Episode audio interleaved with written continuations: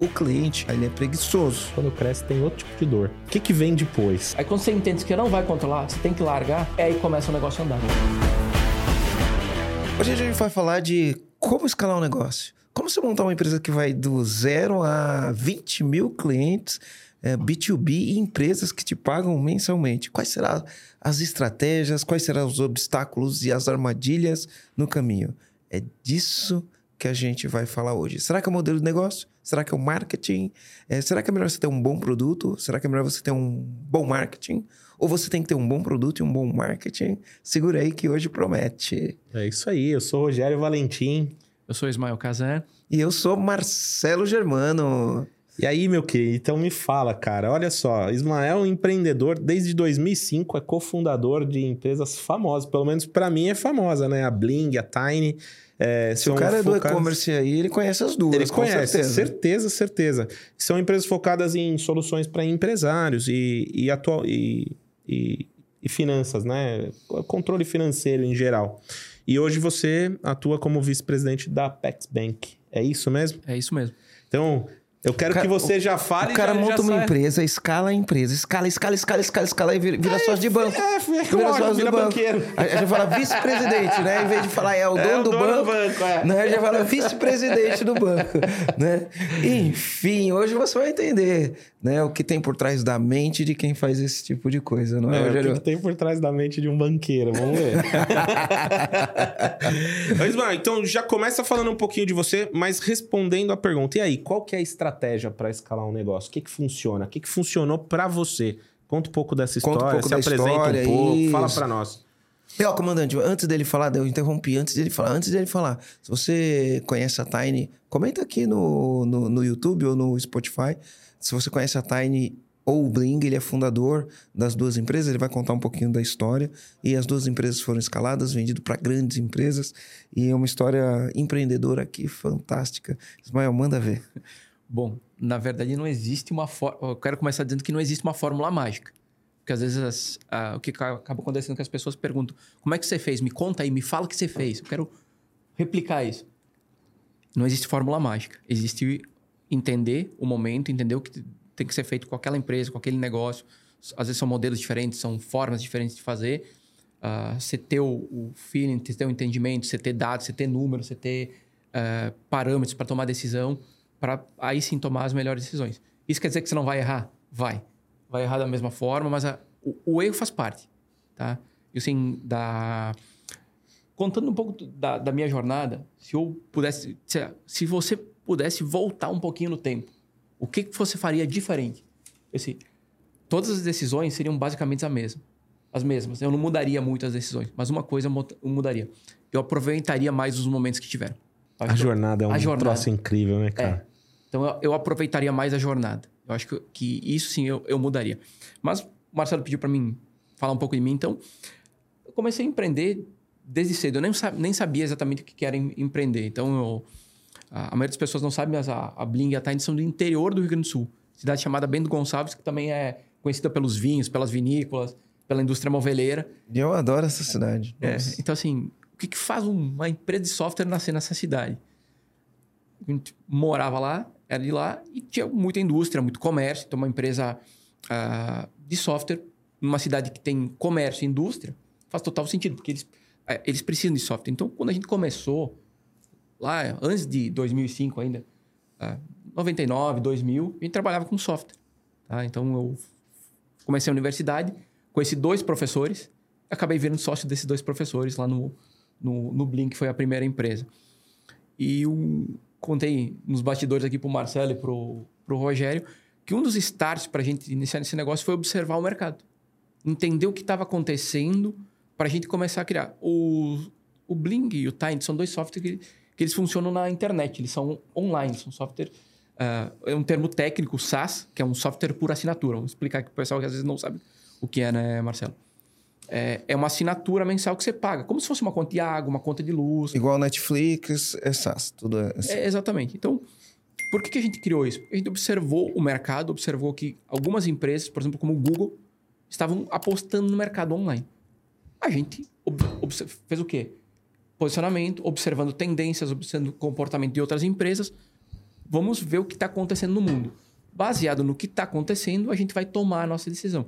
A gente entendeu que o mundo ah, iria para o online, então vamos criar um software que seja online, um sistema, controle financeiro. Começou Tava começando o negócio de nuvem, até então a nuvem não era um negócio que todo mundo colocava as fichas tinha que ter computador, enfim. Exatamente. É, mas estava observando a tendência. Aí. Observando uma ten... observando tinha que ter um servidores. E por volta dos anos 2000, aí começou a internet banda larga no Brasil também. Então, pô, a internet está tendo internet em todo lugar, está começando a, a, a, a, ter a banda larga. Porque até então, tem pessoas que vão assistir aqui que não sabem o que é conectar numa linha telefônica, o barulhinho do. Pi, pi, pi, o Fazer um monte de barulho, né? O, o discador da OL, do UOL. Então, assim. Meu, levava 10 minutos só para conectar. Exatamente. Então, assim, hoje a pessoa chega ali, abre o computador, tá na internet. Na época não era assim, mas enfim, voltando aqui para a questão, então. Eu sempre trabalhei na, área de tecnologia, comecei desde cedo a, a, ter contato com o computador, enfim. E aí eu fui desenvolvendo essa, essa habilidade. Então a gente entendeu, observou a tendência. O primeiro mo momento foi esse, que eu digo um grande. Uh, ver o que está acontecendo no mundo e vamos seguir por esse caminho. Decidimos, apostamos. Então, é saber observar e apostar. Então, é ter a coragem. Correr o risco do empreendedorismo. Correr o risco do empreendedorismo. Então, ter a coragem de ir lá e fazer. Mas, ó, uma coisa interessante que você olhou, viu o um momento, decidiu fazer, dominava uma habilidade técnica de fazer isso, né? Entendeu que estava acontecendo uma mudança no mundo. Você falando aqui, eu fico pensando o seguinte, ó. Hoje, por exemplo, na época, em 2006, a gente montou o nosso call center. Cara, de equipamento, servidor, equipamento para montar call center. E, e, a gente comprou aqui numa empresa aqui de Florianópolis que era a Digitro, né? De equipamento, processador, servidor, não sei o que, foi quase um milhão. Olha como era o mundo naquela época. O Meu, nosso servidor 2006. lá tinha mais. Isso, 2006. Mas o, o nosso servidor, em termos de equipamento, tinha mais de 2 milhões de reais ao longo do tempo que a gente colocava e a cada dois anos tinha que ficar trocando servidor porque ele perde performance e você tem que trocar para poder atender, né? Hoje, você pode ter um call center com 200 funcionários, você não gasta um real. Exatamente. Não gasta um real para montar servidor. Né? É lógico, você tem um custo de serviço, você monta em um minuto, não precisa ter uma sala gigante com ar condicionado, não precisa passar 550 cabos. Você lembra? A gente fez tudo isso, Nossa, né, Rogério? Então é perceber que o mundo está mudando e saindo desse modelo arcaico e indo para um modelo novo, que foi o que vocês fizeram. Então as empresas não queriam mais ter servidor, não queriam mais ter é, é. cabo passando para tudo quanto é lado, esse uhum. negócio arcaico, e acessar simplesmente ligar o computador, abrir a internet no, no browser e, pum, acessar o sistema. Não queriam e não dava para ter, né, Ismar? Não, não dava para ter. Mas uma outra questão também que eu trago para essa visão de criar esse tipo de negócio foi que a gente teve um foco. Para quem a gente ia entregar isso? A... Existia um problema no, no, no, mercado, no mundo. No Brasil aqui, que a gente atendia, tá? Que as pequenas empresas, elas precisavam, às vezes, de um software para emitir um cupom fiscal, uma nota fiscal, para controlar um estoque, para controlar um financeiro. E quanto isso custava nessa época? Era caro. Tá, não, não lembro, o Marcelo que teve negócio, o Rogério também tem. Quanto custava um sistema para simples? Caramba, não se falava em sistema assim, 400 reais por mês. Era 300 mil e desenvolve. Você pagava setup de 60 mil reais e mais não sei quanto para fazer o. É, é, era, eram números, assim, que, pelo menos para nós na época, quando a gente precisava, eram números absurdos, assim. Você fala, Caramba, meu baita grana é para começar. É que, por exemplo, a gente quando começou no despachante lá atrás, lembra? A gente tinha o Sysdesp. Pois é. Então o Sysdesp era uma solução de, pra, de prateleira. Você tinha que instalar no computador, era, era um negócio lento, era um negócio complicado. Mas o caro não era nem o sistema. Tipo, sei lá, a gente pagava 3 mil reais por mês, 2 mil reais por mês. Isso não era o caro. O caro era você tinha que ter um monte de computador, você tinha que instalar isso daí nos computadores, você tinha que passar cabo, configurar tudo para começar a funcionar. tudo. E quando precisava arrumar alguma coisa, você tinha que chamar o técnico que tinha que ir lá na tua empresa, naquele aplicativo instalado no teu computador para mexer naquilo. Ou você tinha que dar, enfim, uma permissão para o cara entrar no teu computador, mexer no teu servidor. Era um negócio arcaico para é, caramba. Era exatamente esse, essa dor que a gente ia, queria eliminar do mercado. Que fosse algo que o, a empresa não precisasse ter um técnico lá que não precisasse ter a dor de cabeça da instalação, que não precisasse ter. Um, às vezes precisava de um servidor para colocar esse sistema para rodar. E se esse servidor pegasse um vírus na época? Se desse um problema no servidor que, que você tinha que manter, você tinha que fazer backup, você era responsável pelo, pelo, pelo backup do sistema. Então, imagina eu entregar uma solução que eu entrego tudo isso e você paga 50 reais por mês. E você só abre o computador e acessa. Óbvio que foram barreiras que a gente teve que romper ao longo do tempo. É, a pessoa tinha é, ressalvas. Pô, eu vou acessar algo que é totalmente online. Tá aí. E se eu ficar sem internet? Tá bom. E eu, aí eu, uma, eu lembro da coisa. Tá bom. E se você tiver o software lá na sua empresa? E se você ficar sem luz? Dá um problema na, na, na energia, na região. E você ficar uma semana sem luz? O que, que você faz? Como é que você faz para fazer as coisas? Se o sistema for online, você pega o computador, você vai numa lan house, que na época existia. E, você... e faz o seu trabalho. E faz o seu trabalho. Então, era possível de fazer? Era. Então, foram, foram momentos e comportamentos da própria, do próprio mercado que foram mudando. Mas a gente teve que ir vencendo cada um. Então, é, voltando lá nisso, foram, foram, vários entendimentos e saber que aquilo ali ia acontecer. Assim, não é dizer, ah, você antecipou uma tendência. Não, não antecipei. Eu estava Tava olhando tava o mundo olhando, acontecendo, tava, tava, observando o que estava acontecendo, é, aproveitou o tempo, o, o, o, o timing, né? o tempo correto para entrar com a solução. Quantos negócios foram, foram inovadores foram criados no tempo errado e não deram certo por isso? A gente podia ter errado, tá? Ainda bem que a gente acertou. Então, no final das contas, a gente fazia o quê? Teve essa questão de escala, por quê? Ou crescimento. Porque a gente, de fato, resolvia um problema. Então, lá em 2007, 2008, pô, imagina, Marcelo, você teria confiança de chegar, acessar um site, ter um sistema e colocar seus dados da sua empresa lá? É, a mudança, olha, olha que interessante, a mudança, né? não importa qual mudança, ela sempre gera resistência. Toda mudança gera resistência. Então, pense o seguinte, olha como a gente fazia. A gente tinha tudo isso que a gente falou. Sabe como era, funcionava o negócio do backup? A gente tinha uma gaveta de backup. Aí a gente comprava uns discos, Aí a gente tinha um cara que prestava serviço porque precisava de redundância, né? E se, se você tem o teu backup num único lugar, se pegar fogo, se der um, um, circuito, você não adiantou nada. Não adiantou nada ter backup. Sabe o que a gente tinha? Tá a, a, gente tinha um, a gente tinha uma, um, uns negócios que a gente colocava o, o, os drive. Aí, segunda-feira, vinha um cara de uma empresa, colocava o negócio, fazia o backup, levava para a empresa dele e colocava num cofre. Porque eu não podia deixar tudo no mesmo lugar. E, tinha o custo de fazer isso. E aí, quando veio era o negócio da internet. Da época. Era, era, era o que tinha de redundância. Para mudar isso, você falou: não, mas aqui eu tenho um negócio aqui, se eu quiser, eu pego nele, vai ficar onde? Né? Então, a, a, a gente se adaptar à mudança gera resistência. A gente teve bastante resistência para mudar esse sistema, né, Rogério? Muita, mas era, era entender. Você lembra que era assim que se sim, fazia? Sim, sim. Isso era boa prática da época. É, é, eram as boas práticas, mas isso custava muito dinheiro. Custava muito dinheiro. É assim, ó, eu gostaria de ficar falando desse assunto, mas quem tá ouvindo a gente, se não, for não mais novo, nem sabe nem do que a gente tá falando. Significa. Nem sabe o que tá falando. Então, cara, você escalou 20 mil clientes, empresas e, pequenas... E 20 mil clientes, isso quando 20... eu saí da empresa, tá? Quando, quando ela... Quando você vendeu a empresa ela, ela e depois vendida, né? O, o, o Tiny. O, o Bling, na época que foi vendido, eu já tinha saído, tinha mais que isso, tá? Eu não lembro, não sei exatamente os números, tá? Porque eu já tinha saído quando ele foi vendido, mas tinha mais, mais, mais que 20 mil clientes. E mais... quando a gente está falando 20 mil clientes, a gente está falando cliente que paga todo mês e empresa. Empresa. Empresa, né? Qual, é a estratégia para escalar uma empresa que atende empresa e coloca 20 mil clientes? Você acha que é o marketing? Você acha que é o comercial? Você acha que é o modelo de negócio? É o produto? Conta pra gente. Para o comandante que está assistindo aqui. Se tiver tudo isso, Ainda é um... pode dar errado. Ainda pode dar... Mas seria o mundo ideal. Você ter tudo isso muito bem alinhado. Mas como é que você faz para ter tudo isso muito bem alinhado? É, é, quando a gente tem um negócio e começa, a gente começou pequeno, tá? Eu vou falar mais propriamente do tanto do Blink como do Tiny. Cara, do Tiny quando a gente começou, a gente era em quatro pessoas. Quatro pessoas. Você imagina quatro pessoas fazendo tudo isso? Você tinha que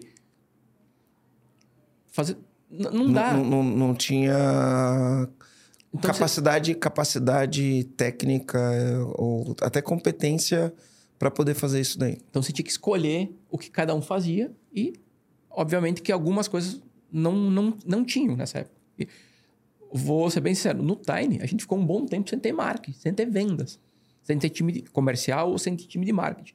E crescia da mesma forma. A gente investiu onde? No produto. Existia um produto muito bom, um produto. Uh, existia um, uma outra forma de, de trazer esses clientes. Você acha que foi uma combinação de produto e modelo de negócio? Ou foi primeiro o produto e depois o modelo de negócio? O modelo de negócio você achou no Eu- meio do eu caminho? que- E me fala um pouco de Não, o modelo, do de modelo negócio, eu acho que o modelo de negócios aliado com o produto. E a gente também tinha alguns, alguns bons canais de aquisição que funcionavam muito bem. Então, assim, juntando, eu diria que são esses três. tá? O modelo de negócios, o produto e os nossos canais. canais de de... aquisição. A gente tinha canais de aquisição, por exemplo, com parcerias, indicação. Eram, na época eram os, do- os dois principais. Então, ó, ou as próprias lojas virtuais que, indica, que colocavam a gente lá como ó, parceiro Como solução. como solução. Então, tudo isso um pouco. O modelo de negócios, ele é algo que, é, assim, ele não é tão tão velho assim, mas também não é, não é tão novo. Então, se a gente pegar, ele já tem... tem um Você bom não tempo. inventou o modelo de Não, eu negócio, não inventei né? Você escolheu o modelo de Eu negócio. escolhi, foi- ele foi escolhido. Então a gente escolheu por quê? Porque ele era um modelo que podia nos dar mais é, ganhos ao longo do tempo. E qual foi o modelo de negócio que vocês escolheram? Ótima pergunta essa, Marcelo. O, o modelo que a gente escolheu foi o, o, o modelo de investir muito no produto, tá? Que o produto levaria ao nosso crescimento. Que a gente chama de PLG. Comandante, PLG é Product Led Growth, é o produto que faz a sua empresa crescer. Continua. e o modelo que o cliente iria usar. Ele ia chegar ali no produto, ele iria ele mesmo conseguir criar uma conta para ele, criar uma, digo uma conta assim, ele, ele poderia através do ele abrir a tela do computador, acessei o site lá do Time. Eu consigo criar uma forma de eu acessar o sistema, eu consigo ver ele funcionando, eu consigo testar, eu consigo usar. Quanto custa isso para mim? Nada. Por 30 dias eu faço e não custa nada. Aí você vai dizer, é de graça? Não, custou seu tempo de ir lá e fazer aquilo. Mas se você precisa daquilo, você investiu seu tempo para algo que iria te gerar uma solução do problema. Então, a gente chamou isso do modelo de tra trial, que é- Trial, que é, né? o experiment experimentar. Então, você lá experimenta o produto, adapta, e aí tinha, obviamente, que tinha um suporte, um tira dúvidas, tudo isso. A gente tinha um, não, não tinha um- uma venda, uma prospecção ativa, mas a gente tinha uma, um, um, um atendimento ali para o pessoal entrante. Então, tirava as primeiras dúvidas, dizia o que faz, o que não faz. E aí eu- a pessoa que usou, chegou lá para usar, ah, para mim vai servir. Então, ele ia servindo. E um dos principais pilares que eu digo que nos levou ao crescimento foi o nichar. Quando a gente escolheu o nicho de mercado que ia atuar. Então, esse nicho de mercado foi o importante. Saber que a gente ia atuar, ser o... A gente queria ser, no final das contas, eu vou dizer prático aqui, melhor sistema de gestão ah, de empresas para comércio eletrônico. Conseguiu? Não sei, talvez sim, talvez não. Para algumas pessoas sim, para outras pessoas pode ser que não seja o melhor. Mas para muitos é, é considerado um dos melhores do mercado. Eu tenho um amigo que ele trabalha com marketplace e ele, na concepção dele, é o melhor do mercado. Ele fala isso daí, ele usa, é a empresa que fatura mais de 100 milhões de reais. eh, Vai faturar mais de 100 milhões de reais esse ano aqui e ele fala que é o melhor do mercado. Ele, ele, ele tem medo de, de pegar, de, de repente, soluções de ERP mais robustas, porque o que o, o, o Tiny facilita a vida dele é uma coisa incrível. Uma coisa interessante, quando eu. Eh, o comandante não sabe, mas eu tenho uma importadora. A minha importadora, quando ela começou, a ideia era ser vender ah, no e-commerce. Depois a gente entendeu que no nosso tipo de produto do que a gente vende, por questões tributárias, não dava para vender no e-commerce. Mas a gente começou usando o Tiny e usa o Tiny até hoje. Somos clientes né, da Tiny na, na Connect ah, Import. Né? Então, é, você, primeira coisa, se acertou no modelo de negócio. Queria saber se você acertou primeiro. E depois você nichou para um segmento, que era o segmento de e-commerce. Né? Então, no modelo de negócio, você começou com uma mistura de PLG, que é ter um produto que o cara pode usar para crescer. Ah, Eu me lembro do Dropbox, né? O Dropbox, ele, ele você ia ali, você tinha um, um arquivo onde você colocava todas as suas coisas, podia acessar de qualquer lugar. Ele era gratuito, e só que ele tinha cap- um limite de capacidade. Então, você tinha lá 2 GB de De espaço. de espaço no HD, que naquela época 2 GB era coisa pra caramba. Né? Hoje o celular tem 1 tera, né? É. E, e aí, se você indicasse alguém, a cada pessoa que você entrasse pelo teu link, você mandava um e-mail para alguém e falava, ó, oh, tô usando isso, usa aí. Cada pessoa que entrava, você ganhava mais 2 gigas. Eu me lembro que no Dropbox, quando eu comecei a usar o Dropbox, eu cheguei a, sei lá, quase 60 gigas, o que na época era coisa pra caramba, é. né? Usando um produto. Então, por isso que é um produto que leva ao crescimento. Eu usava um produto gratuitamente, o produto era funcionável, ele era funcional e eu ia, e, mas ele me obrigava a indicar. Enquanto estava me indicando, minha base de clientes estava a base deles de cliente estava escalando. Eu cheguei a ter, eu acho que mais de 60 gigas. Isso significa que eu indiquei pelo menos 30, 30 pessoas para usar o, o, o, Dropbox. Foi mais ou menos esse modelo que você usou. O cara entrava, ele usava por 30 dias, ou sei lá, usava grátis. Aí ele tinha uma capacidade de uso. Se ele indicasse, ele aumentava a capacidade. Esse é um modelo de negócio. Né? Qual que foi o teu modelo? Foi, foi mais ou menos mais nesse, ou menos nesse sentido também. Porque a gente, a gente acabava tendo planos ah, dentro do, do, sistema. Planos por quê?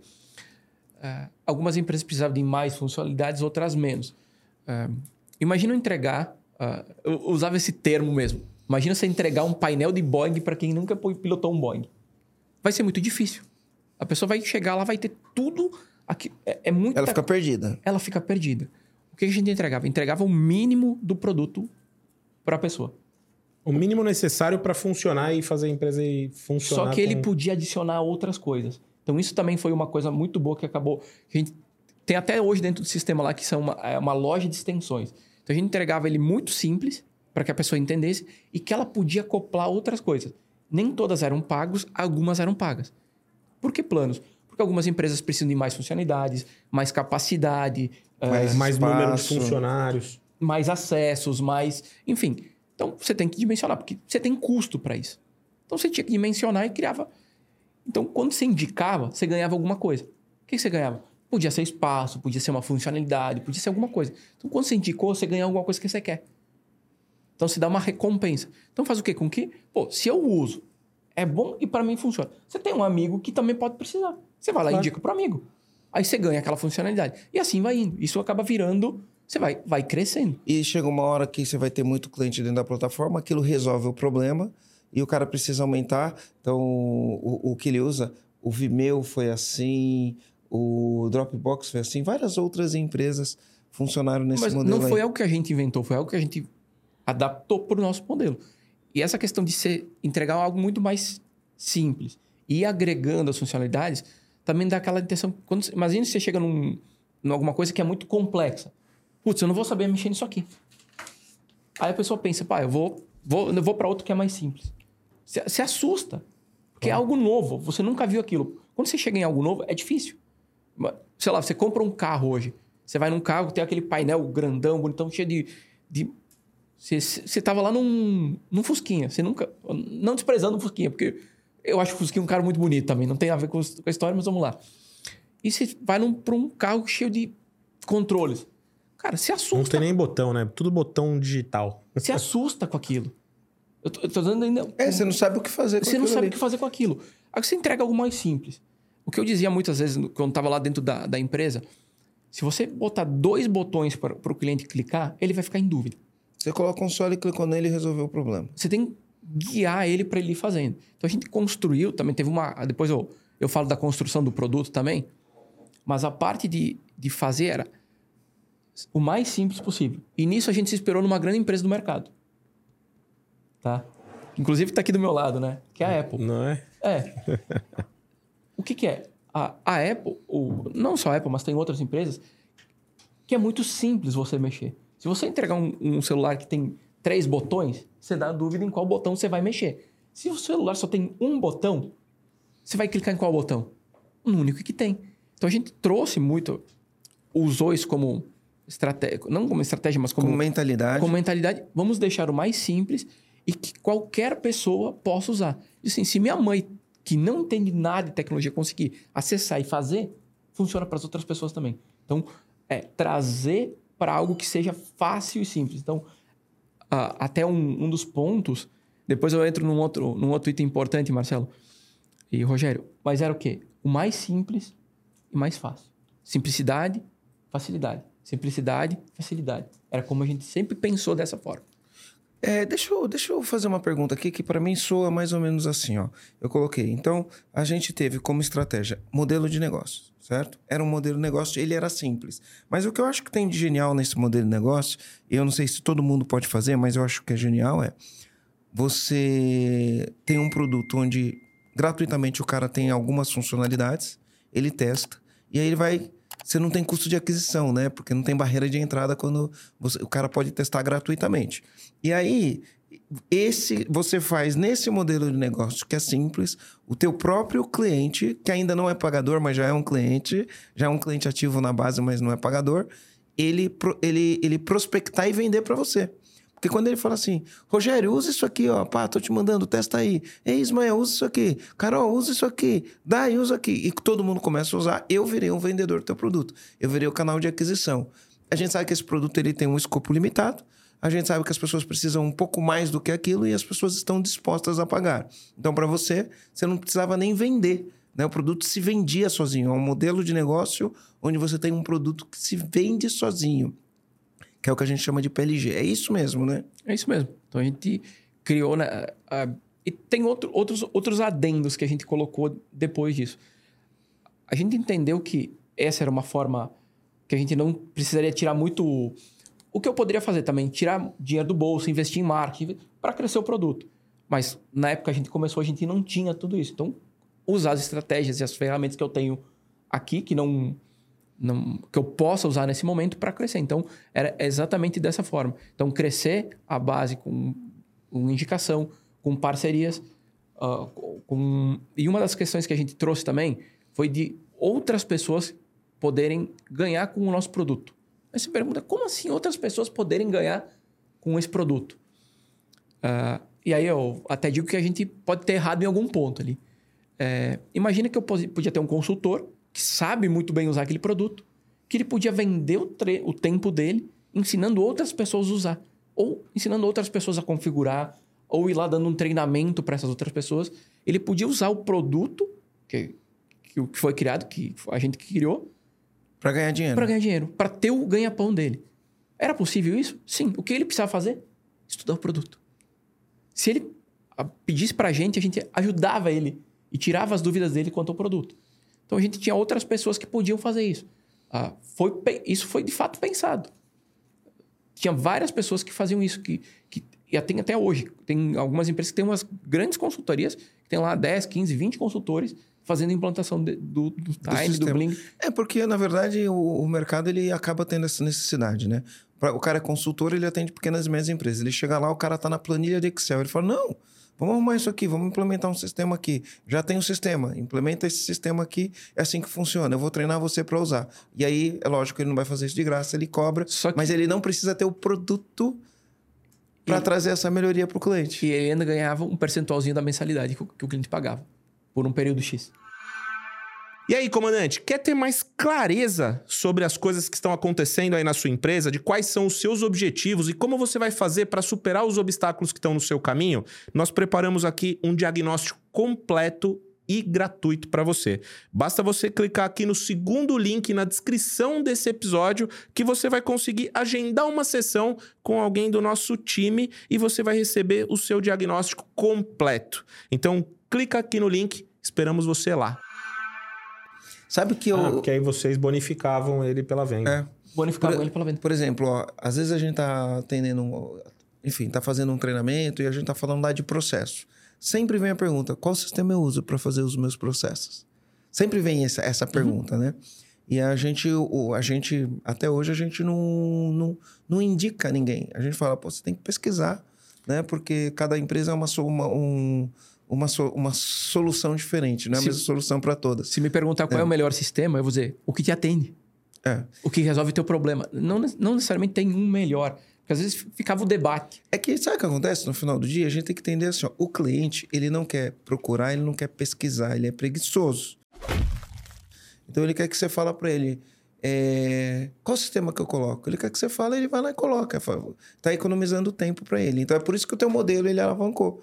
Né? os consultores que usavam o produto, eles eram especialistas naquilo. Quando o cliente aqui, fala, pronto. qual que eu uso? Não, vem aqui, vou te implementar. Eles implementam. E aí, enfim, atende a necessidade do cliente. O cliente não quer ficar pesquisando, procurando. Mas eu digo assim, hoje, tá?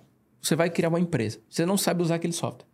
Se você tem o, o valor financeiro para pagar alguém para te ensinar ou para uh, reduzir o teu tempo de aprendizado, você pagaria para alguém te, te, ajudar ou não? Eu pago o tempo inteiro. Não pagaria não, eu pago o tempo inteiro. É a mesma. Vou, vou falar a mesma coisa para quem vai assistir aqui depois, Marcelo. Se você precisa de aquilo, de uma solução e tem alguém que pode te ajudar, que pode te economizar o teu tempo e você tem disponibilidade para pagar, você vai pagar Pô, ou não é mais vai pagar? barato pagar, cara.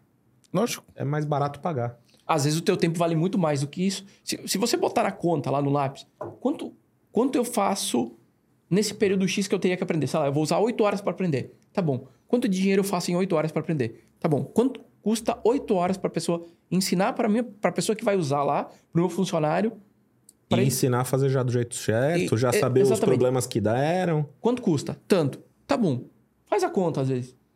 A gente não para para fazer essa conta. Se a gente fizer essa conta, às vezes a gente entende que é muito mais em conta pagar para alguém nos ensinar ou para nos ajudar do que a gente mesmo lá querer, querer aprender na força sozinho, do braço é, aprender. É, e aí erra e acerta e não sabe o caminho. Eu queria é, pedir para você dividir uma outra coisa aqui. Então a gente falou de modelo de negócio, a gente falou de mentalidade. Quase que entrou em crença. A gente falou de crença aqui antes é. de começar, né? Mas aí você faz, faz esse passo a passo aí que você falou adapta para a empresa e tal, e aí cresce, cara. Quando cresce, tem outro tipo de dor. Tem. O que, que vem depois? É. Antes de ser banqueiro ainda, a, a, a, gente, a, a, gente sempre teve uma estrutura dentro do Tiny, que foi a, a que eu fiquei mais, mais tempo. Fiquei 10 anos ali. É, muito enxuta. Muito enxuta, mas muito eficiente. Tá? Pessoas muito boas, pessoas extremamente eficientes e o nosso processo interno de fazer as coisas, a gente sempre foi redesenhando, sempre foi uh, mexendo, sempre foi atualizando para quê? Para que ele ficasse eficiente. A gente, uh, a maioria, se diz assim, 20 mil clientes. Você acha que tinha quantas pessoas lá no suporte atendendo esses clientes? Olha, por tudo que eu ouvi você falar aqui, do que eu conheço, eu nunca me disse quanto tinha, mas eu vou chutar que você tinha um time de umas quatro, cinco pessoas no máximo aí. Não, tinha, tinha um pouquinho mais no suporte, tá? Mas assim, não chegava a 30 pessoas. Quando eu digo suporte, eu tô é falando... É basicamente ah, um, o atendi um, atendimento... Ah, tá. No tá, CS. Tá. Eu tô pensando no suporte quando dá problema, sistema da bug, esse tipo de é, coisa. É, mas, mas é, é... A gente... Mas o atendimento, tipo CS mesmo. É, tipo CS. É atendimento ao cliente. É, desde eu tenho dúvida para usar, deu um problema aqui, não deu o resultado que eu esperava. Não tinha 30 pessoas. É quase um para mil. É tipo um para Quase mil. um para mil. Uma pessoa para atender mil clientes. Exatamente. Isso, isso torna um negócio escalável. Deixa eu fazer uma pergunta. Mas, aqui, mas uh, o porquê está? Porque o pro, aí, aí que eu. Aí volta da mentalidade. Volta né? da mentalidade. Fazer simples, Porque fazer fácil. Fazer simples, fazer fácil, com que seja entendível. E outro ponto também é que eu, quando acontece um problema. Peraí, a primeira coisa que a gente fazia lá era o seguinte: o Marcelo ligou, tem um problema. Vou, eu vou verificar o problema, vou te responder. Se tinha o um problema, sim, nós temos um problema, nós erramos, nós vamos corrigir. A gente nunca disse que não admitiria que não tem um problema. É ser, ser transparente com a outra parte, ser verdadeiro. Problemas podem acontecer, é como você resolve. Tá? E aí essa questão do crescimento, vem um pouco que você tem que evoluir também. Dentro do, de, você tem que evoluir dentro do seu negócio. Eu digo que às vezes, muitas vezes, nós somos o gargalo do nosso negócio. E por que, que a gente é o gargalo? Porque a gente quer centralizar e controlar tudo. E não dá. Não dá, né? Não dá. Então, uh, no início, é, eu, eu não vou dizer que, que eu não passei por esse problema. Você fala daquela dor do crescimento. Eu passei, todo mundo passa por isso. Porque você quer estar tá ciente de todas as coisas que estão acontecendo dentro da empresa. Cara, larga isso de mão e você não precisa saber de tudo. Você precisa saber de algumas coisas. Tá? Então, para isso você cria o quê? Indicadores, os famosos KPIs, e mede o resultado. Ou você trabalha com uh, uh, OKR, né? o Marcelo também sabe o que é isso, né, Marcelo? Quer traduzir aí para gente? É, é, Objetivo? A sigla é Objective Key Results, né? Que são resultados é, objetivos e os resultados chaves que você espera, né? Então a gente trabalhava com... Determina o objetivo e os resultados chaves dentro desse objetivo. Trabalhava com, com isso. Olha, você precisa fazer isso aqui. Se eu contratei aquela pessoa para fazer, eu entendo que ela é capaz de fazer aquilo. eu tenho que deixar ela fazer. Ou, trein... se ela não tem a capacidade, treinar ela. Mas eu tenho que deixar ela bot... dar os toques dela. Se eu disser, você pega essa folha aqui, se faz isso, faz assim. Cara, eu tô colocando um robô para fazer. Então, quando você, nessa dor de crescimento, todos nós vamos passar, você quer controlar. Aí quando você entende que não vai controlar, você tem que largar, é aí começa o negócio a andar. Então, a, a, foi, foi dolorido, não foi fácil. Então, a questão de aprender a É, delegar. mas aí vira banqueiro, né? irmão? É. Mas você tem que aprender a delegar. Eu digo assim, tem o cara que... Delegar. Só que tem alguns que Delargam, delargam. né? É. É, Marcelo, vai lá e faz. Aí você não olha, tá? É, tem muitas vezes que você faz o quê? Você delega para a pessoa, a pessoa, ela vem e te entrega. Aí até uma dica que eu dou. Você olha para aquilo, muitas vezes, tá muito ruim. E tudo bem. Você vai chegar para a pessoa e dizer, putz, isso aqui tá muito ruim, você vai espanar com a pessoa? O como eu faria, eu, como eu faço. Isso aqui que me entregou, se- muda de lado e coloca lá na na pessoa que vai receber isso aqui. Se você não conhece a empresa, você nunca ouviu falar disso aqui, você aceitaria isso aqui? Aí a pessoa analisa, não, acho que não tá legal. Vamos tentar fazer diferente? Você precisa de ajuda? O que, que você fez? Disse que não estava legal de uma forma diferente. Você, você tem que ter um, um certo tato para lidar com as pessoas. E assim, então, conseguir criar essa cultura dentro da empresa, criar esse, ah, essa forma de fazer as coisas. Então, você vai educando ou, ou treinando para que a pessoa faça. E aí ela, ela vai fazer, obviamente, do jeito dela, mas da forma com que os fundadores, com que o, o, a- o pensamento da empresa está alinhado para onde ele quer ir. Então, você tem que conseguir trazer isso para uma comunidade. Então, isso É a gente que- conseguiu fazer muito bem lá dentro. Ah, Sabe, sabe É. uma coisa que você falando aqui, eu me remeto? A gente tem uma cultura aqui, a gente, de, a gente chama o método Kumbuka. Já gravamos um podcast para falar sobre o método Kumbuka. E A gente fez o método Kumbuka do livro A Regra Não Ter Regras. né? E esse livro é um livro que, quando você lê ele, você não aceita ele tão simples assim. Mas ele tem alguns princípios e fundamentos. E um dos princípios que ele tem de fundamentos é abrir mão dos controles. Né? Abrir mão do controle. É muito difícil para o empreendedor, que é centralizador, que é a maioria que monta o negócio, abrir mão do controle. Mas tem um fundamento para você abrir a mão do controle. Né? É, E um dos fundamentos é, o principal fundamento é densidade de talento. Não, não adianta você querer abrir mão de controle para pessoas que não, não são capacitadas para exercer o trabalho. Então, quando você tem pessoas extremamente talentosas, com capacidades técnicas e comportamentais adequadas, você consegue abrir mão do controle. Mas eu vou falar que, mesmo tendo gente muito qualificada, para o empreendedor abrir mão do controle, ele é até um processo terapêutico. É. Sabe? É um processo terapêutico para abrir mão de controle. Você tem que começar a evoluir. Como Como ser humano. você tem que começar a evoluir sua mentalidade e evoluir de fato a a sua forma de pensar, a sua forma de agir. Então, eu digo assim: é, se eu fosse dar uma dica para o pessoal que vai assistir, é, cara, você tem que investir em você. Como assim investir em mim? Investir em se aperfeiçoar, em ser uma pessoa melhor para depois ser um profissional melhor. Então, assim, pô, você está dizendo para mim fazer terapia? Sim. Sim, É muito bom. é muito bom. Por quê? Quando você. a- Deveria, pelo a- menos. as pessoas acham, ah, eu, pessoa física, sou uma coisa, eu, pessoa jurídica, sou outra. Não, você é a mesma pessoa. Você só está dentro da empresa ou está em casa. Tá? Você é a mesma pessoa. O seu comportamento, as suas atitudes são as mesmas. Você só tem que entender como é que você tem que uh, melhorar elas. Então, quando você melhora a- o seu comportamento, as suas atitudes, com tudo isso, as pessoas que te seguem, que estão junto ali no dia a dia, elas vão se inspirar em você. E aí eu, eu tenho uma, uma frase que eu digo assim, são algumas, tá? Se, você, se a pessoa que está lá trabalhando para você, ela não te admira, ela vai querer estar lá? Se ela não se inspira em você, ela vai querer estar lá? Não vai, né? Se ela não te vê como exemplo, como referência, e eu digo assim, como referência de pessoa, se, assim, ela quer ser igual a você. Não, não necessariamente igual, mas ela quer, nos princípios, nos valores, ela quer seguir o que você faz. Quando você traz esse exemplo no seu dia a dia, você, você traz as pessoas junto. E eu digo assim, na Tiny, a gente quase, tipo assim, acho que teve muito poucas pessoas que saíram da empresa. Porque elas eram muito identificadas com, com a nossa forma de fazer ou com o nosso jeito de lidar. Então, a gente conseguiu criar uma- algo muito forte nesse sentido. Então, é, é, Porque todas as pessoas acabaram Cultura, né? é, cultura evoluindo, é, aprendendo. Então, assim, a dor do crescimento teve, Rogério? Teve. Foi de fácil? Não, não foi fácil. Mas passo a passo a gente tem que ir evoluindo, teve que ir entendendo o momento e, e- e- e é, uma, é uma construção, tá? Ó, Vai de- ter em todo o negócio. Ô, Ismael, eu, eu participo desde, desde 2013. Eu comecei, começou a surgir esses grupos de mastermind. Né? Para mim, o pioneiro nisso foi o Érico Rocha.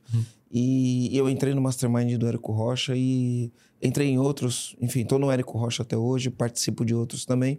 E ao longo do tempo eu vi empreendedores que começaram tiveram uma ascensão meteórica, igual, por exemplo, você teve. Né? E, e o que eu percebo, né? A, a- a primeira etapa é vencer a etapa da sobrevivência. Depois é a etapa de ganhar dinheiro. Aí os caras começam a ganhar dinheiro, ganhar dinheiro, crescer, crescer, crescer. Essa etapa é uma etapa de muita energia. Tô com energia, tô fazendo. ah. Aí cresceu, a empresa está faturando um monte, né? E aí tem uma grande dor que eu vejo nesses empresários. Vejo hoje, empresários que estão faturando 100 milhões, 150 milhões. A grande dor é o time, a equipe. E aí, por que, que eu- é importante isso que você disse? Porque assim, ó, a gente, dentro do programa EAG, a gente trabalha muito no critério do, do. Não é porque você montou uma empresa e contratou pessoas que você é líder. Você só montou uma empresa e contratou pessoas. E eu ainda falo assim: a liderança ela é uma permissão. Ela é uma permissão. O, o- o- a pessoa, imagina que para a empresa crescer nesse nível, nesse patamar, tem- você tem que ter funcionários talentosos, certo? Então, uma pessoa talentosa que vai olhar na tua empresa, que vai trabalhar na tua empresa, ela vai olhar para você e vai falar assim: cara, eu vou permitir que esse cara me lidere? Só vou permitir se esse cara me lidere, se esse cara for bom, se eu confio nele, se eu saber que com ele eu vou crescer na minha carreira. Porque senão, não é aqui que eu quero ficar, eu vou embora. Não é aqui que eu vou ficar. Então a gente tem todo um exercício para identificar quais são os traços, quais são os comportamentos que o líder tem que ter. Por isso que a gente fala, problema de liderado é problema de líder, né? E você precisa ganhar o direito de liderar. Você precisa ganhar o direito. Não é porque você paga que você tem o direito. Você tem que ganhar. A pessoa tem que te que permitir isso, né? Quando isso não está aplicado na empresa, os bons que sabem o que querem, que querem crescer, querem evoluir, querem aprender, querem se desenvolver, eles saem da empresa. Quem que fica? Os ruins. Os que não querem aprender, os que não estão nem aí para a empresa, eles não estão nem aí para o dono da empresa. Eles vão lá e meu, o corpo tá lá e talvez a cabeça não esteja.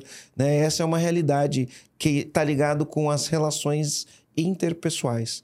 Né? Que hoje, no mercado, as pessoas falam das soft skills, por isso que está dando tanto ênfase para soft skills. E eu acho interessante o nome soft skills, porque as pessoas falam assim: soft no inglês, se eu for traduzir o soft, é leve, né? Leve, macio, habilidades leves e macias. E eu falo, e aí eles têm o hard skills, que são habilidades técnicas, que enfim, o cara que sabe programar, o cara que sabe codificar, a pessoa que sabe editar um vídeo, tudo isso são habilidades técnicas, né? E aí eu acho que o nome está invertido. Porque os soft skills, que são as relações interpessoais, de leve de macio não tem nada. Porque exige firmeza, exige é, encarar os conflitos, exige ter clareza, exige ter plano, exige suportar pressão, exige ter resiliência quando as coisas não estão funcionando. E eu falo, isso daí não tem nada de soft, né? E é uma característica importante para o empreendedor que quer escalar o negócio. Porque só, só, só chega na vitória quem suporta o processo. Eu, esse ano eu coloquei uma meta. Vou correr a meia maratona de Floripa. Falei para você, dia 19 de maio, se eu não me engano. 21 quilômetros. Comecei a treinar. Aí eu tô treinando, então, eh, essas primeiras semanas de, de, de treino, é, eu tô fazendo o que ele chama de treino leve. Treino leve. Então, tem dia que eu corro 40 minutos, tem dia que eu corro 45, hoje eu vou correr 30, amanhã eu vou correr uma hora.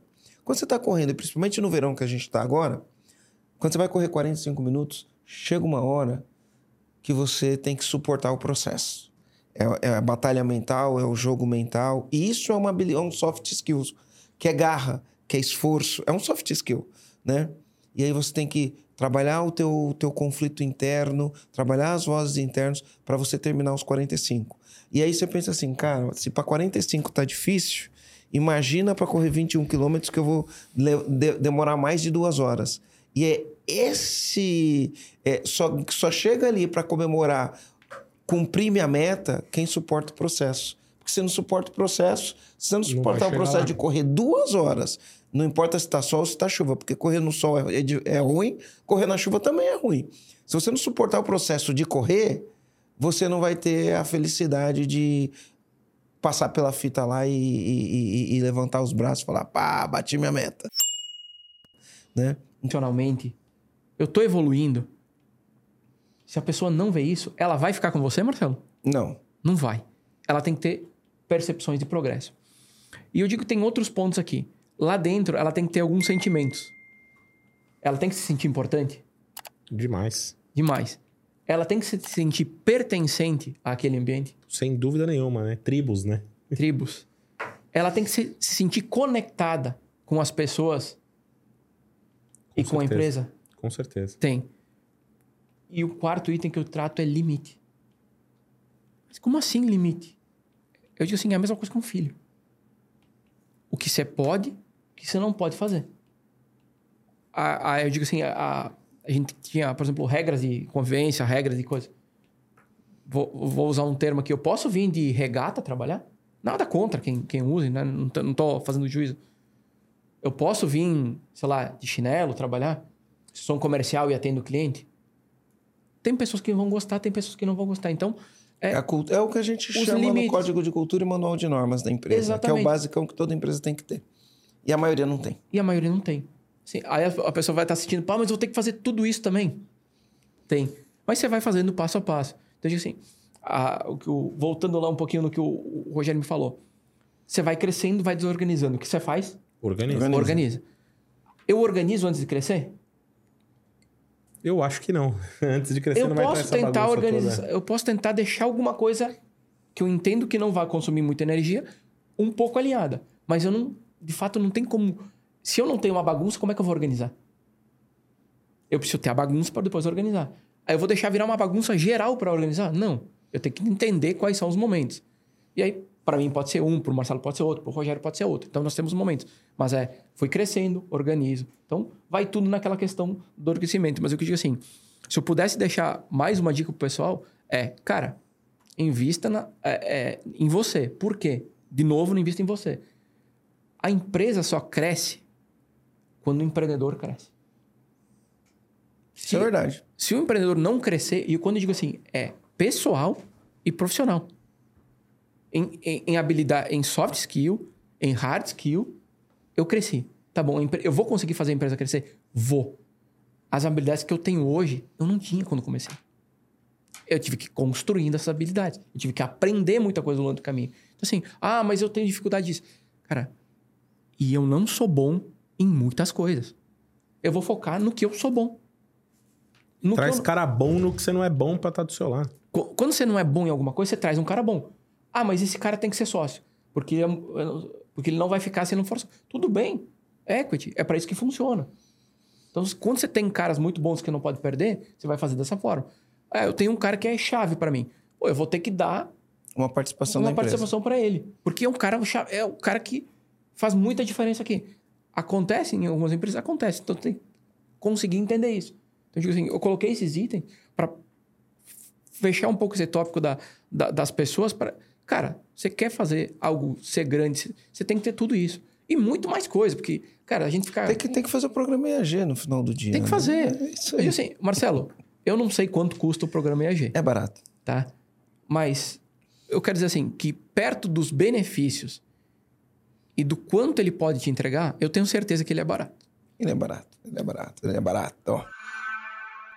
Olha só, armadilhas. Quais são as armadilhas que o empresário cai? Né? Que ele tem que estar atento na empresa quando ele quer crescer. Deixa eu, deixa eu dar um contexto para o que é uma armadilha. Né? Porque às vezes a gente fala armadilha, mas a gente não entende direito qual que é o contexto. Então eu vou dar um contexto. Tá? Armadilha é uma coisa que o empresário faz achando que está certo mas é uma armadilha. Coisa que o empresário faz achando que está certo, mas aquilo é uma armadilha. Deu para entender? Deu, deu pra entender. O cara faz, ele, ele É, acha só que é tá certo. armadilha se você achar que tá fazendo certo. Porque ela Isso. vai te pegar no, no contraponto. né? Isso, isso. Você está É, fazendo que, um Pra quem faz prova, é aquela famosa questão pega ratão. Né? Que é a- aquela, a, a resposta pare- parece óbvia, mas ela não é. Você vai para outra. Vou dar um exemplo. Vou dar um exemplo do que é uma, um- uma armadilha, tá? Ah, a empresa está crescendo, está crescendo, crescendo, crescendo, crescendo, crescendo. As pessoas começam a falar, tô sobrecarregado, tô sobrecarregado. Aí ele pensa assim, vou contratar mais pessoas porque eu cresço mais. Ele está achando que está certo, mas pode, pode ser uma armadilha. Via de regra é, né? Porque se ele coloca mais pessoas, a- a- ele pensa que ele vai ser mais produtivo colocando mais pessoas. E, na verdade, quando ele coloca mais pessoas, se ele não está estruturado, a produtividade da empresa cai. Isso é uma armadilha, né? Ah, quais são as armadilhas? Tem inúmeras. Hum. É, Inúmeras. Eu vou ter- que pensar um pouco para recordar que algumas a gente passou. A gente teve, de fato. É, eu vou usar um, um outro exemplo. Eu contratava mais vendedores, quer dizer que eu vou vender mais? De jeito nenhum. Pode ser que eu venda até menos. Tá? Eu aumentar o meu faturamento, quer dizer que eu estou tendo mais lucro? Também não. Também não. Não deixa de ser armadilhas. Eu preciso aumentar meu faturamento, eu preciso aumentar o meu número de, de clientes no, no, no crescimento, numa escala de uma empresa. O que, adianta eu aumentar exponencialmente o número de entrantes se o número de, de, de, de- pessoas que saem cresce duas vezes mais do que o número que entra? De nada adianta. Então, assim, ah, ah, tudo isso são armadilhas. E, assim, então você tem que. Para não cair nas armadilhas, o que, que eu diria que ter? Volta lá nos bons indicadores. Analisar os números da empresa. Quando eu digo número, é número. Tá? Para mim, faturamento nunca foi métrica. Tá? Não- não- eu não, não uso faturamento como métrica. Então, posso até deixar aqui como um- uma outra dica. de- Faturamento não é métrica. Faturamento é ego. Ah, eu faturo tanto. Tá bom. Eu vou medir, eu quero medir o meu resultado, o meu, eu digo assim, muitas vezes o meu resultado, eu gosto de medir pelo resultado do meu cliente. Se o meu cliente tem resultado, significa que eu entreguei resultado para ele. É, eu, eu começo assim. Então, mas voltando para a questão das armadilhas para não A gente tem desfocar. uma frase aqui que a gente usa. Faturamento é vaidade, lucro é sanidade e caixa é rei. Caixa errei. E a gestão é rainha. Exatamente. Assim, são várias, várias coisas, mas se você tem indicadores, se você tem. Dificilmente você vai cair naquela, na, naquela armadilha, porque você vai monitorar. Então, assim, indicadores e monitoramento. Você consegue fazer o quê? Você consegue entender que você está indo para o caminho errado. Você consegue entender que aquele ali não é o caminho. Vou, vou usar um exemplo, Marcelo. Quando a gente entrou na pandemia, começou a pandemia, foi algo bom? Não, não foi. Mas dentro do lá da empresa, a gente tinha que tomar algumas decisões. Que decisões que a gente. Cara, a gente vai manter do jeito que a gente tá, a gente vai aumentar a verba de, de marketing, a gente vai diminuir, a gente vai cortar aqui, a gente. Cara, eram decisões que a gente tinha que tomar. No nosso caso, como estava tudo ok, estava tudo saudável, a gente se. Vamos seguir exatamente da mesma forma que a gente está fazendo. A gente não sabe o que vai acontecer. A gente não tem como prever o que vai acontecer ali na frente. Como eu não tinha como prever, se eu, se eu diminuísse a, a verba, em tese, Mark, vamos diminuir a verba. Pô, eu vou cortar custo, né? O que, que a gente fez? No final das contas, foi o contrário. A gente aumentou. A gente, no início a gente manteve, viu que começou a, o online a crescer. Não, nós temos que aumentar. Eu, racionalmente, seria diminuir, porque eu tenho que diminuir custo. Porque vem uma, uma incerteza. Não, a gente aumentou. Então, é, é entender de fato aquele momento, entender o que, que de fato vai acontecer. Porque você cai na armadilha porque você não está analisando de fato o que está acontecendo. Então, ah, vou dizer assim, as- as- eu vou falar uma coisa aqui, mas ah, foi banalizado o nome coach, tá? Mas se você tiver um bom e que te ajuda dentro, você pessoalmente, você acha que faz sentido ou não faz? Eu, eu tenho. Hoje, hoje as pessoas usam muito ah, mais um coach, papo de coach. Né? O que, que acontece? Existe um negócio que chama rótulo. Então, o que, que é um rótulo? Né? E toda vez que você rotula alguma coisa, via de regra, esse rótulo ele tem um- um- uma carga negativa de emoção. Então, hoje, quando fala a palavra coach no Brasil, quando fala a palavra coach, é, coloca um rótulo, coach. Né? A gente que vende treinamento, ah, lá vem mais um cara vender curso. Rótulo. Cara que vende curso na internet. Coach da internet. Tudo isso são rótulos que são colocados. E aí as pessoas, quando vê um rótulo, aquele rótulo ele vai trazer um sentimento, e normalmente é um sentimento negativo. Né? E isso no Brasil hoje, coach, ele é um rótulo que traz um sentimento negativo. Né? Quando alguém fala para mim, eu sou político, para mim é um rótulo que vai trazer um sentimento negativo. Né? Então, a gente tem que aprender, é, aprender a olhar por trás do rótulo. O que, que tem por trás do rótulo? Né? E aí, porque normalmente a gente vai colocar todo mundo na, na, na, na mesma peneira. Então, é o que é coach, né? qual o papel do coach. Se eu falar para você que na, na, nas 500 maiores empresas dos Estados Unidos, que eles têm uma revista que fala lá, Fortune 500, né? e você for conversar com os executivos das 500 maiores empresas dos Estados Unidos, os executivos das 500 maiores empresas dos Estados Unidos passaram por processos de coach.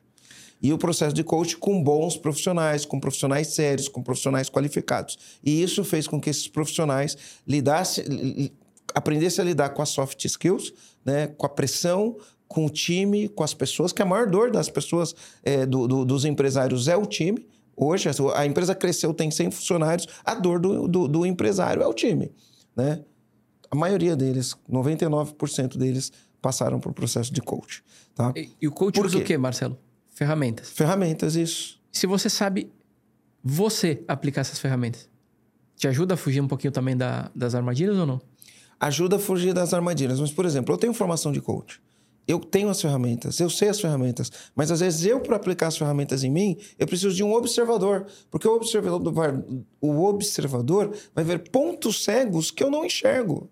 O que é um ponto cego? Né? O ponto cego é alguma coisa que eu faço, um comportamento que eu tenho, que as pessoas percebem, mas eu não percebo. Por isso que chama ponto cego, porque se eu percebesse, não seria ponto cego. Né?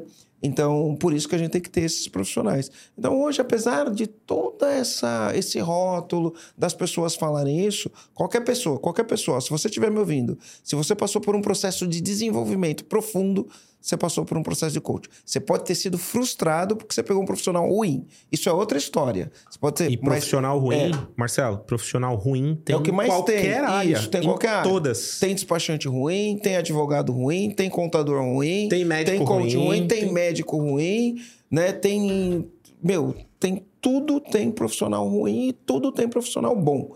Né? Então as pessoas ficam colocando, colocando rótulos. Agora, a grande verdade é: se você é um empresário, se você desenvolveu habilidades para montar um time de alta performance, para lidar com as pessoas. Você passou ou por um processo de coach ou por um processo terapêutico. Você pode ter pego um profissional ruim, isso é outra história.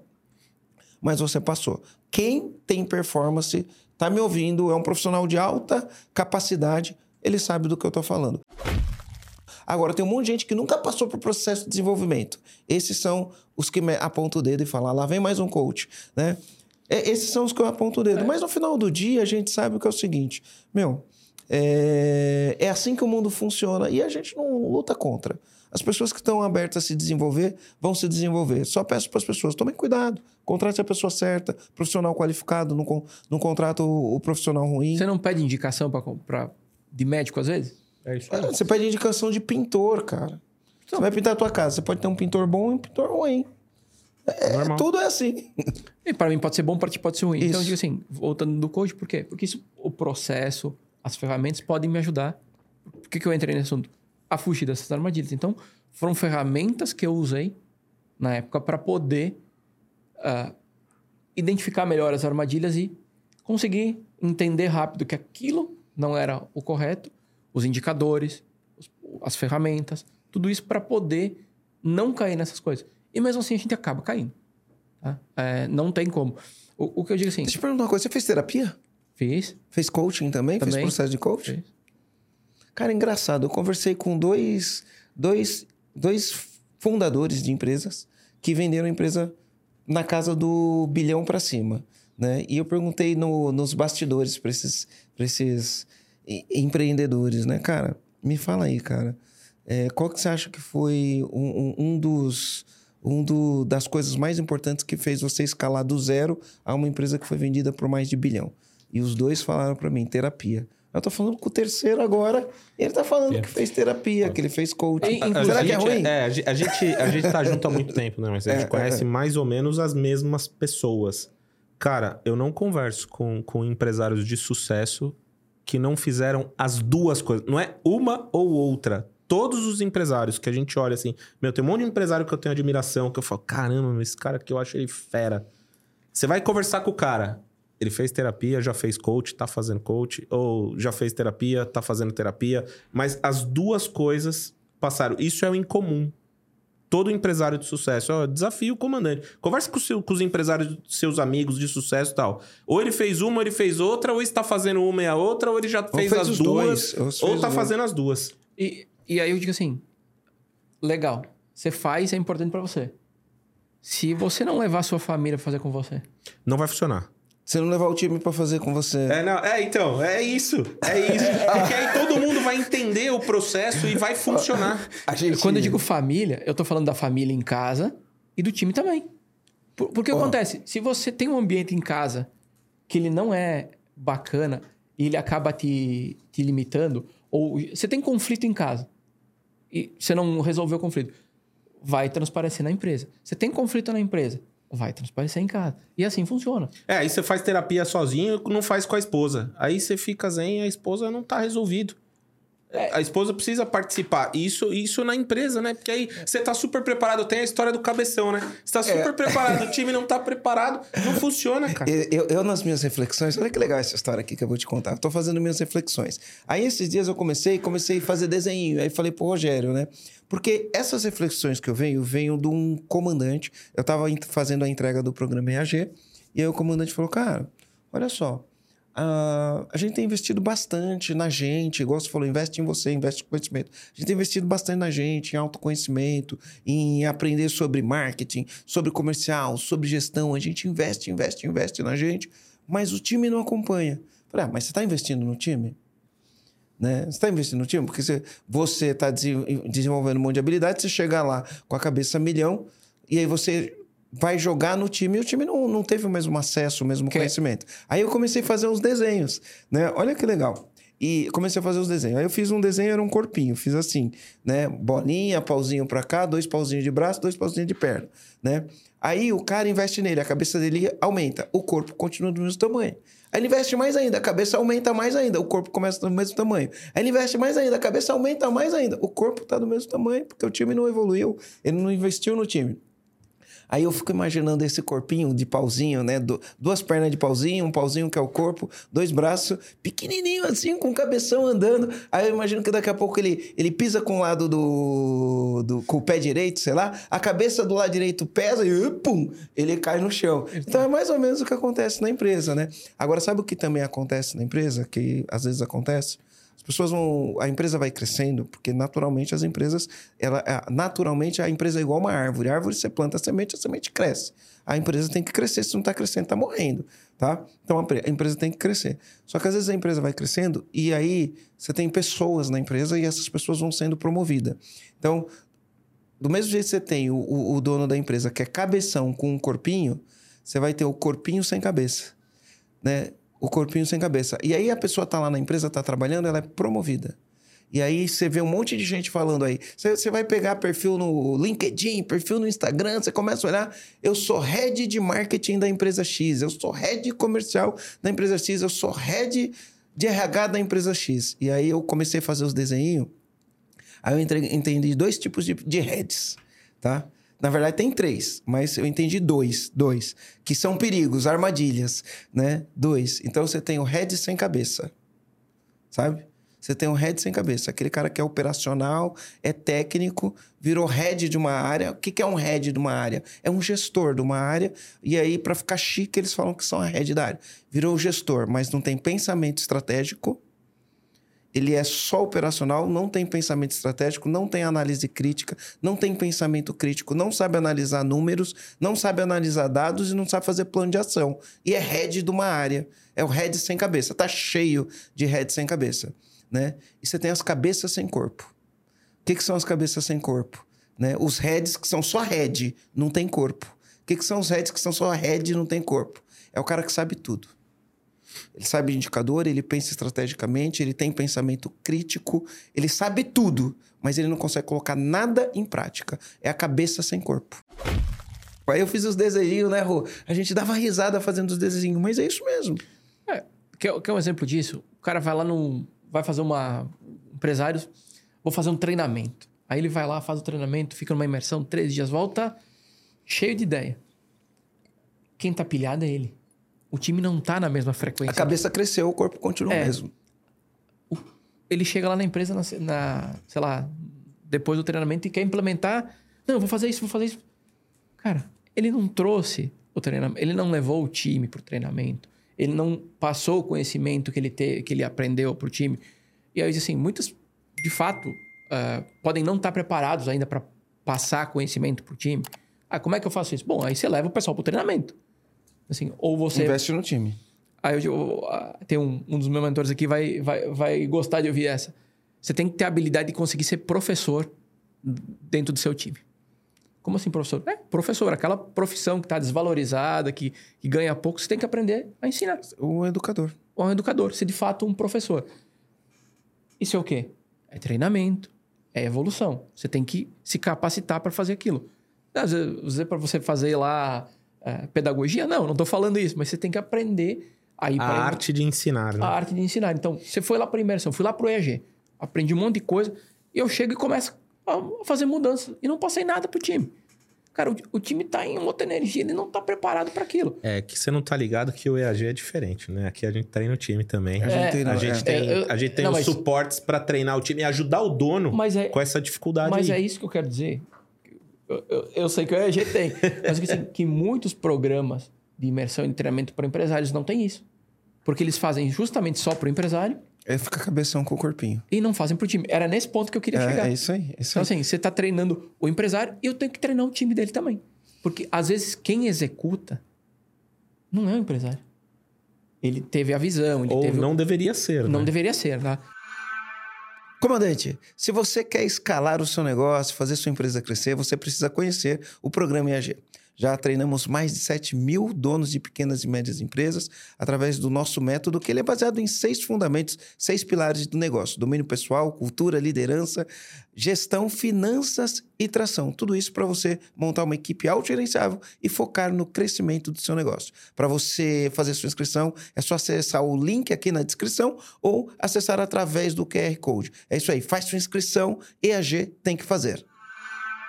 Sabe uma coisa interessante que eu estou refletindo aqui, ó? Você teve uma empresa que teve um crescimento aí extraordinário, um dos líderes do mercado, todo mundo que é do setor do e-commerce conhece as duas soluções, né? O Blink, que é da empresa que você foi fundador, ou o Tine, da empresa que você foi fundador, né? Todo mundo conhece, né? Tem muita gente que usa, tem muita gente que não usa nenhuma das soluções, mas em algum momento depararam com essas com essas soluções aí. Então, teve um crescimento. E aí a gente falou de modelo de negócio, a gente falou de produto, a gente falou de produto, e aí você tem inteligência de produto, uma parte técnica de codificação, computação, análise de sistemas.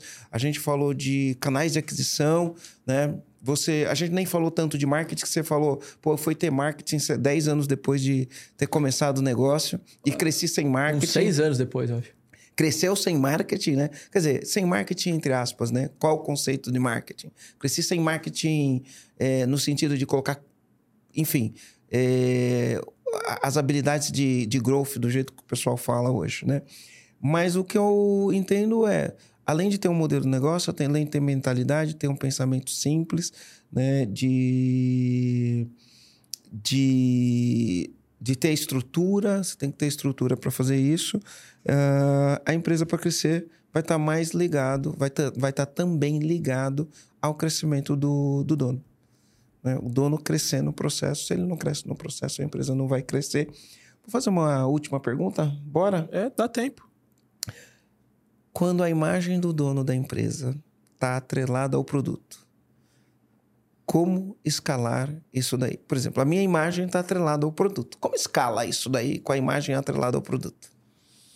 É- Essa dor eu não passei, né? É- É, então, e, e- é- é, é interessante, né? Você não teve, nunca foi o teu Eu- rosto eu lá, né? Nós nunca tivemos rosto de ninguém lá, na verdade. A gente nunca foi eh, o, o rosto. Então, eu não passei por esse processo. Eu não tenho, um, assim... eh, eu, tudo que eu falar aqui vai ser um achismo. Entendi. Porque eu não passei por essa dor, eu não passei por esse problema. Então nunca, a gente nunca botou uma cara de alguém lá. É, eu tenho amigos que eram a cara da empresa. Então, assim, se, se ele não tivesse lá, a empresa descaracterizava. E vejo muitos. Hoje acontece muito com o pessoal de infoproduto, com essa coisa. Que é, é a cara. Hoje, o, o Marcelo Germano. Se você pedir uma opinião, eu posso até te dar o que, o que eu faria, o que eu tentaria fazer. Mas é difícil desvincular. Eu entendo que é um, é, um, é um processo de construção, da mesma forma que é a construção de uma empresa, você vai ter que criar uma construção. Porque às vezes a pessoa vai lá para ver o Marcelo. Porque é o Marcelo quem ela vê lá na rede social, é o Marcelo. Só que eu, Ismael, entendo que por trás do Marcelo tem outras pessoas tão boas, ou quem sabe até melhores. Não tô querendo desmerecer o Marcelo, tá? Não, muitas entregas do EAG não sou eu que faço. Muitas. É porque todo mundo olha e pensa que só tem um programa. Existem outras entregas que não sou eu que faço. É, então, assim, é, é um processo que eu não, não tive, eu não, não tive familiaridade. Então, eu não tenho uma aplicação. Eu gosto de falar um pouco mais do que eu, de fato, passei, do que eu consegui vivenciar. Então, desse, eu não tenho muito, muita propriedade legal. nesse assunto. Legal, legal. E aí, Rô? Estamos chegando no finalzinho, Tamo né? Chegando. Agora, agora tem um, um, um, processinho aqui. Pô, o papo tava bom, né? Tava. A gente tem um processo aqui que a gente deixa o comando final, Ismael. O que é o comando final? É aquela sacada que você vai dar pro cara para ele deixar um último pensamento. Então a gente vai fazer uma rodada de sacadas aqui, começando pelo Marcelo, para você ter tempo de pensar. Que sacada final você vai deixar? Que a gente traduz aqui como comando. Deixa um comando pro cara para ele fazer na vida dele que vai melhorar a vida dele. Boa. Vai, meu fã. Vou pegar minhas anotações aqui. Eu, eu, eu, coloquei um negócio aqui, ó. É, modelo de negócio. O mínimo necessário. Ele começou o produto dele, a empresa dele, com o mínimo necessário. Ele tinha um modelo de negócio que era o PLG, simples, né? Canal de aquisição. Ele tinha um canal de aquisição que o próprio canal de aquisição é, trazia novos clientes.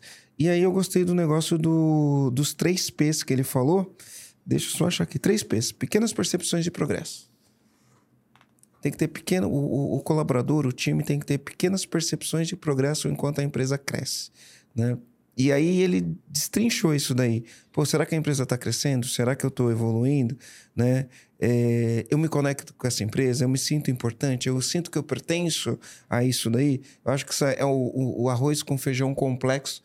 Ele é simples, mas não é simplista. Ele é arroz com feijão que para implementar esse arroz com feijão é energia, dedicação e suportar o processo para poder implementar isso daí. Então, o meu comando é que o, o empresário tem que em algum momento, abrir mão de ter o controle. Ele tem que se preparar para abrir mão de ter o controle. E a preocupação dele vai ser em delegar da forma correta para que ele possa sair do controle de como é feito para controlar o que vai ser feito. Eu vou numa outra, um pouquinho vai. diferente. Eu vou contar uma historinha aqui. Vocês, todo mundo deve conhecer aqui Michael Phelps. Michael Phelps. Quantas medalhas olímpicas ele tem? Ele é o maior medalhista olímpico, se eu não me engano, 23. Eu não, 21, eu não vou lembrar o número. Eu acho que era isso. Tá? Não, vou, isso. não vou lembrar o, o número exatamente. Aí eu vou perguntar: quanto tempo ele ficou se preparando para isso? Ah, no mínimo, umas 20 vezes mais do que, que o, tempo, tempo que, ele, que ele competiu. Que o tempo que ele competiu. Umas Aí, 10 mil vezes mais do que o tempo que ele é, competiu. Então, com isso, quero dizer o seguinte: o seu, a sua vontade, a sua garra de se preparar para fazer as coisas tem que ser maior que a, que a, que a, a própria execução. Então, a, a sua... Evoluir a, mentalidade para isso, evoluir seu, seu tempo, seu tempo para fazer isso, a preparação para você realizar. Então, o próprio Marcelo falou, quanto tempo ele está dedicando para a preparação para a meia maratona, o quanto ele tem que é, evoluir para chegar nisso. Para chegar lá correr duas horas. Para chegar lá e correr duas horas. Ele vai se preparar duas horas? Não. O tempo que ele está usando para se preparar é muito maior. Então eu digo assim, quanto tempo você está usando para se preparar para o que você quer fazer? Eu digo assim, a gente que é empreendedor, a gente basicamente saiu fazendo. E a gente foi se preparando durante o caminho. Só que aí eu trago uma outra, um outro ponto. Não fica só se preparando. Se prepara e vai, vai fazendo. Se, continua se preparando e vai fazendo. Então, se prepara, se prepara, mas vai evoluindo e se preparando durante o processo também. É, e, né? e uma outra coisa que eu quero deixar aqui, Marcelo, que você tem que que aconteceu no meu processo, só para um, um final, você tem que estar preparado para criar e matar o seu negócio. Aí você vai pedir, matar o meu negócio? Sim, porque daqui um, dois anos, ele não é da mesma forma que ele era hoje. Então eu tenho que estar preparado para ir modificando e matando o que não funciona e criando novas formas de dele evoluir. Então é a evolução do processo. Eu vou falar que isso daí dá outro podcast. Eu, pois é. É, isso daí, isso daí dá outro podcast. E eu, eu tô estudando algumas coisas, né? Enfim, eu tô sempre estudando muitas coisas. E uma das coisas que nessas coisas que eu tô estudando é isso. Por exemplo, a Kodak não estava preparado para matar o negócio dela de filmes e, e, e papel de impressão de foto. Ela não estava preparada para fazer isso, né? Aí veio uma outra empresa, inclusive uma tecnologia que eles mesmos desenvolveram e matou a Kodak. Isso aconteceu com a Blockbuster, isso aconteceu com várias empresas que não estavam preparadas para ela mesma matar o negócio e criar um modelo de negócio e, e diferente que fizesse crescer. E vai continuar acontecendo com as empresas que estão no mercado hoje. É, é cíclico, é cíclico, é cíclico. Né? Então imagina a empresa que fazia o, os servidores, a gente falou aqui, pô, tinha servidor, 2 milhões, 3 milhões de reais dentro de uma salinha com ar-condicionado gelado, né? A empresa que fazia isso, se ela não tivesse preparado para matar esse negócio, né? Ou a que não estava preparado morreu, porque hoje ninguém tem... Algumas empresas têm ainda, existe essa necessidade, mas não do jeito que era antes. Aquele técnico que tinha empresa que fazia o... A manutenção do A manutenção do servidor lá dentro da empresa, isso já não existe mais. É, então isso... Ou não é da mesma forma Mas, mas como antes. eu disse, isso daria outro podcast. Dá outro podcast. Mas, Mael, deixa eu te perguntar uma coisa, cara. Se as pessoas quiserem te achar, fazer algum tipo de contato com você, como é que faz? Cara, eu tenho basicamente duas redes sociais hoje que, que eu utilizo, que é o, o Instagram e o LinkedIn, tá? E as duas são o meu nome, Ismael Cazer. Cazer com Z. C-A-Z-E-R. Ismael Cazer. Isso aí. Basicamente essas duas redes sociais. Não vendo nada por lá, tá? Não tô fazendo nada. Ainda tô como, como cara você... é banqueira, né? É, na, na, verdade, não, não é um, necessariamente não é um banco. A gente tem uma... É uma holding de, de vários, vários negócios ali que tem dentro do, do banco. A gente só botou o bank porque tem um, uma fintech por trás também que financia. Então, o que a gente faz ali é, é um, um pool de vários negócios, desde investimento em startup até negócios imobiliários, enfim, vários, vários negócios. Então, é, a gente sempre está de olho no mercado para quê? Para poder trazer bons Bons Se negócios... aparecer bons projetos, pode procurar. Bons projetos de empresas de tecnologia, de startup ou de negócios imobiliários. Só procurar você. Vários negócios. A gente tem, tem Mas vários... tem que ser bom, né? Não adianta chegar é, lá com um projeto bom. que não para de pé, né? É, que não... Tem, tem vários que não se sustentam. Às vezes a pessoa teve... Usando aqui um, um pouco da historinha, teve um, várias pessoas que trabalharam comigo ao longo da carreira que às vezes me ligam e perguntam: ah, eu tô com uma ideia X. O que, que você acha? Putz, de boas ideias o mundo tá cheio, né? Mas. É, é, a ideia vezes, que vinga. É, é a que, que é executada. Então, obviamente que a gente, quando tem uma amizade, a gente dá, dá alguns conselhos, algumas coisas assim, mas. É, só, só a ideia não. Não adianta. Não, nessa, nesse momento de, de vida, eu não invisto somente em ideias. É, é mais em projetos e coisas que já estão, de fato. Funcionando. Funcionando. Que legal, que legal. Show Excelente. Cara. Obrigado. Valeu. Parabéns, parabéns pela Obrigado. história, parabéns pelos e, resultados. E criando novos negócios, tá? É isso aí. O Marcelo sabe de alguns aí, eu contei alguns aí para ele. Mas por enquanto é só no off, né, Marcelo? Daqui a pouco explode no mercado de novo. É. Né? É isso aí. Alguns dão errado, outros dão certo, né? Essa é a vida, né? Mas faz parte. Faz se, parte se a gente. O, o, assim, o movimento é que nos leva a, a, a, a, ter sucesso. E o sucesso ele é momentâneo, ele é passageiro. O sucesso é aquele momento no momento posterior você pode estar lá no fundo do poço de novo. Então, uh, e não é todas as empresas que a gente queria que dá certo. Então, é, é como eu falei, aproveitar o processo. Legal, que show, bom, que bom. show. E pro comandante que ouviu a gente, dá uma moral pra gente, né? Clica aqui, no, dá um likezinho, comenta, gente, comenta, compartilha. E, e é isso aí. Valeu? Valeu, Valeu comandante.